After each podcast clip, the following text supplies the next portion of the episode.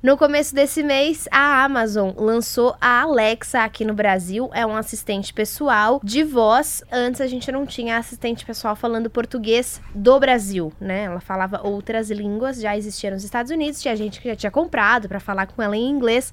Mas a Alexa, ela não serve só para tocar música ou acender a luz da sua casa. Ela também está sendo utilizada para auxiliar pessoas com algumas doenças, né, Gil?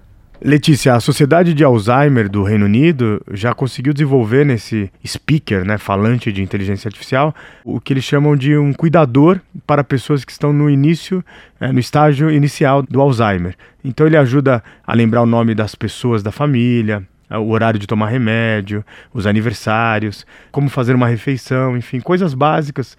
E esse cuidador está tendo resultados bem simpáticos e bastante é, consideráveis né, para essa nova era.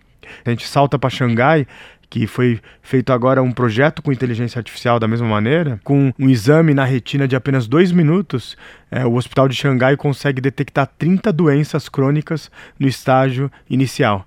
E que vão desde é, diabetes até mal de Alzheimer. Então a ciência está cada dia mais forte com a inteligência artificial. E tem uma outra, um outro projeto que você trouxe para a gente também, que é parecido com esse de Xangai, mas é uma empresa brasileira? Exatamente, Letícia. Tem aquela conferência do Brasil em Harvard e, e MIT, né? É, em Boston, onde estudantes universitários apresentam seus trabalhos. E o ganhador deste ano foi um projeto é, de, de três brasileiros. Eles cruzam é, dados da saúde pública, analisam bancos de dados, enfim, de hospitais, para entender os hábitos alimentares, os exercícios dos pacientes, nível de glicose, etc. E com isso, eles estão conseguindo é, identificar a probabilidade né, dos pacientes de contrair doenças como Alzheimer, hipertensão, doença respiratória, câncer, problemas metabólicos.